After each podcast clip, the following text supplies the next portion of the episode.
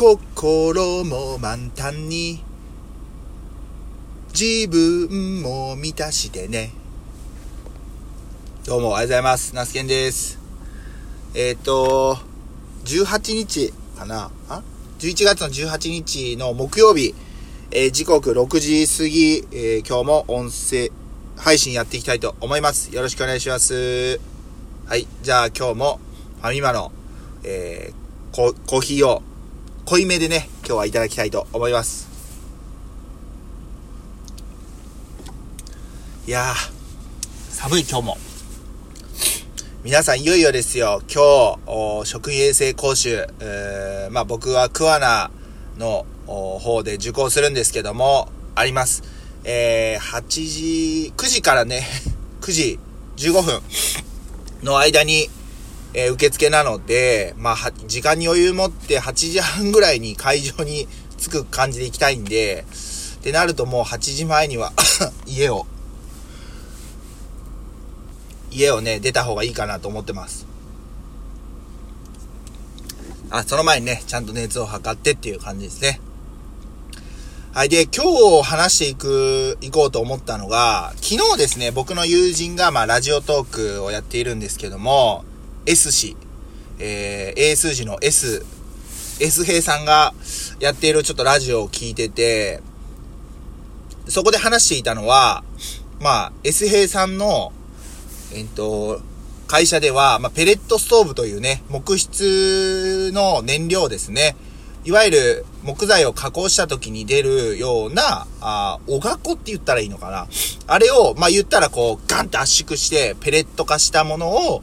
えーストーブの燃料に使っていくと。で、まあ、えー木材に関してはこう、間伐材とか、えーそういったのを利用することによって、まあ、地球環境に負荷が少ない、えーまあ、そういう燃料ですね。エネルギー源ってなるっていうので、えまあ、このね、石油が、価格が高騰している中で、えスポットを浴びるんじゃないのかっていうような話をしてたんです。で、ただ、ジレンマみたいなのも感じてるみたいで、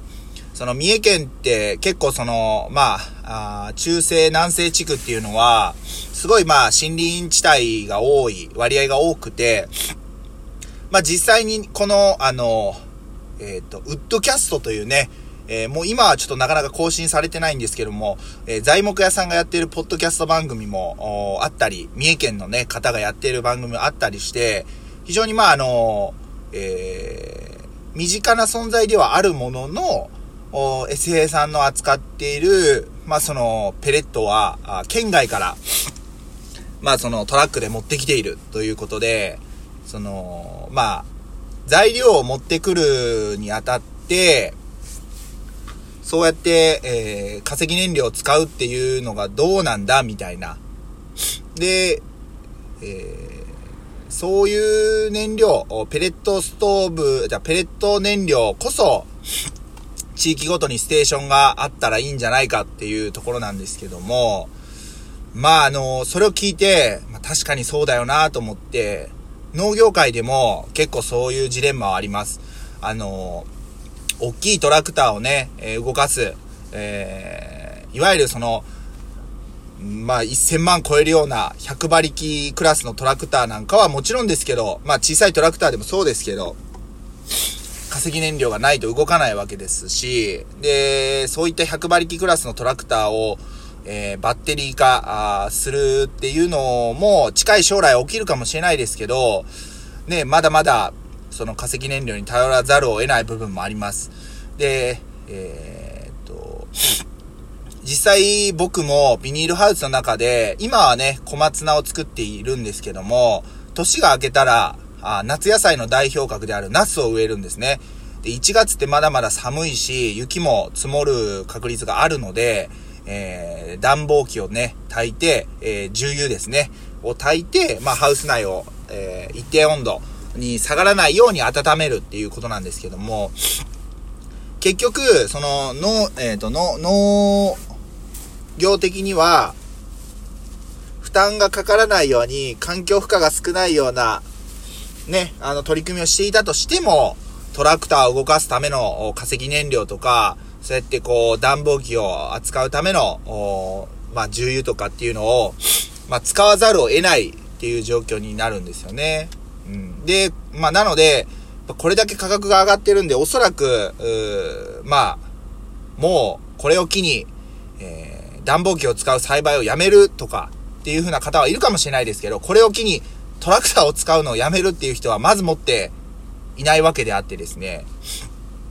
で、結局そういう人たちが辞めると、まあその、まあ簡単なね、ざっくりした話ですけど、例えば、えー、石油を使わなくなってトラクターを使わなくなったことによる作業効率が悪くなって、じゃあ例えばなんですけども、お米の値段が上がる、成果物の値段が上がるってなった時に、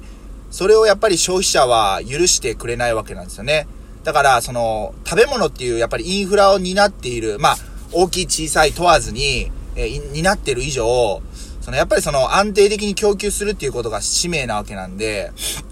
で、僕今回そのガソリンが、てかその燃料が上がってるっていうのが、やっぱりその外交交渉の部分もあると思ってるんですよね。なので、えそういったやっぱりのは、商社なのか、まあ、国なのかあれですけど、国レベルで、例えば要望するとかっていうふうにこう、だからもう、そこで、まあそのお国の、いわゆる役人の方とか、あが、頑張ってもらわなきゃいけないって感じてるわけなんですよね。なので、まあその、まあペレットストーブに関しても、やっぱりその、僕そんなね、詳しくし、わからないですけど、やっぱりその薪ストーブとかはよく聞いたとしても、ペレットストーブを一般家庭でやっぱ使ってる人ってなかなかいないと思うんですよね。なので、やっぱりまだまだ認知不足っていうのもあるし、じゃあ、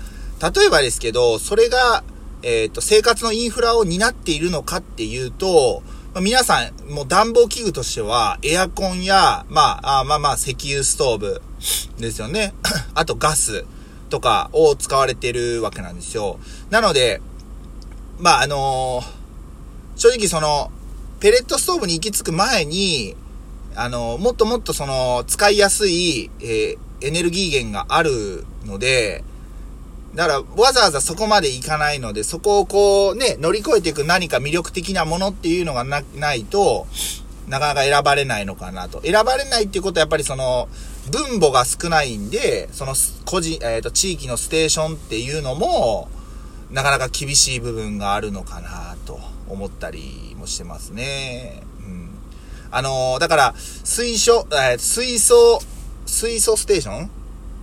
水素ステーションやったかな？だからさ、電気自動車のことだって同じやと思うんですよ。使う人が増えていったら、多分もっと地域に、えー、電気ステーションみたいな、あの、充電スタンドみたいなのが、もっともっと今以上にできると思うんですけど、使う方が増えないと、なかなかそれも大変なんじゃないのかなというふうに思ってますね。うん。だからまあニッチなところをこれからも攻めていくのか、あはたまたそうやってこう一人でも多くの人に使ってもらえれるような、まあその取り組みをね、していくのが、例えば1台、えー、無料キャンペーン、貸し出しキャンペーンということで、ワンシーズン使ってもらって、いろいろちょっと質問させてもらうんですけど、ぜひ使ってください。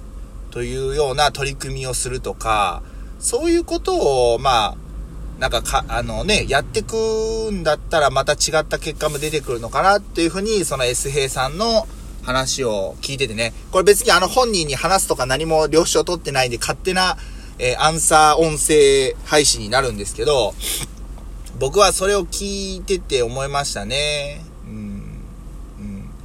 まあ野菜もシビアですよ。えー、有機栽培された野菜と、まあその農薬とか化学肥料を使った野菜と、まあどちらを選ぶかっていうところで、やっぱりその価格的な部分でどうしても有機栽培野菜の方が割高になってしまうのが現状なので、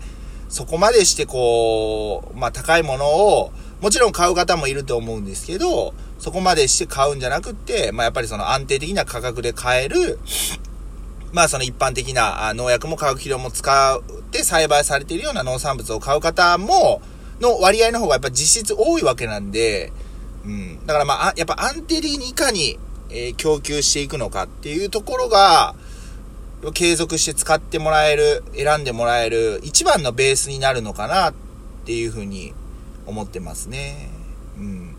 だから例えばね、材木の価格が上がって、ペレットの価格が値上がりしました。乱高下が激しいような燃料源が果たして向こう10年一定の価格で買えるのか、え高く安くなるのはいいけども、高くなるのはやっぱ消費者が許してくれないわけですよ。はい。結局ね、そこまで買い支えてくれる人がいるかどうかだと思ってるんで、うん。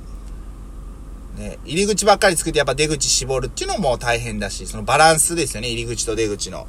が、すごくなんか今後の課題な、なのかなっていうふうに思いました。まあいろいろね、ちょっと12分間で、えー、いきなり収録ボタンを押して話すと、もう話がひっちゃかめっちゃかなんですけども、まあ僕はね、そういうふうなことを思った次第であります。はい。まあ、ちょっとね、こう話しながらも、緊張してきましたね。講習、えー、朝9時、その19時から9時15分の間受付済ましたら多分講義スタートで、休憩時間あるって書いてあったんですけど、なんか、あ、そこから夕方の4時40分まであるとだけしか書いてなかったんで、果たしてどんなね、あの、割り振りというか、流れで行くのかっていうのがちょっとわかんないんですけど、久しぶりのね、机に座っての、えー、講義、講習になるんで、しかも確認テストもあるっていうことなんで、やばい、寝ちゃったらこれ大問題だな。頑張らねえといけねえなって思ってる次第であります。まあ、この辺りもどうだったかっていうのは夕方配信できたらいいなと思っているんで、またよかったら聞いていただけたらなと思います。では、今日も一日、まあ、頑張っていきましょうっていうほどでもないですね。まあ、あの、程よく頑張って、えー、まあ、楽しかったなと思える、えー、一日を送りましょう。ってことで、以上、ナスケンがお届けしました。最後まで聞いてくれてありがとうございました。ではではまた。